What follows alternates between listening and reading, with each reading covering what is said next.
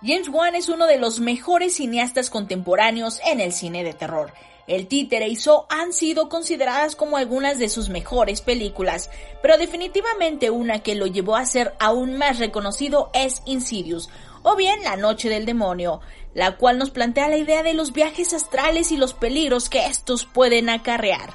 Yo soy Dani Bu y en este Cuyotito les contaré más sobre esta cinta, la cual está inspirada en diversas experiencias e historias reales, así como en las películas La Entidad de Eduardo Schultz y El Carnaval de las Almas de Herb Harvey. Insidious, como sabemos, fue realizada por James Wan y Lee Wannell. Ambos también co-crearon otra saga muy famosa, Saw. Es por eso que en La Noche del Demonio hacen un pequeño guiño a la cinta, en una escena en la que Josh Lambert, interpretado por Patrick Wilson, está en un salón de clases hablando por teléfono, atrás de él, en el pizarrón, hay un dibujo de Billy, el payaso de Jigsaw.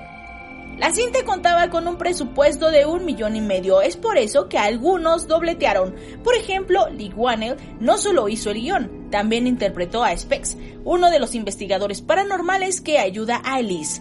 Joseph Bishara, además de componer la música, también dio vida al demonio rojo. Y el perrito de James Wan es justamente la mascota que aparece en una foto donde vemos a la versión joven de Josh, el personaje de Patrick Wilson.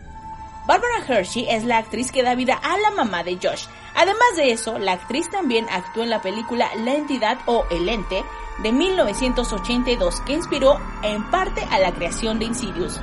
Aunque ha tenido otras entregas, ninguna ha superado esta primera parte de la saga. Yo soy Dani Bu. Recuerden seguir a nuestro amigo Vince en sus redes del Autocinema Coyote para conocer todas las sorpresas que se cocinan para ustedes. Yo soy Dani Bu. Adiós.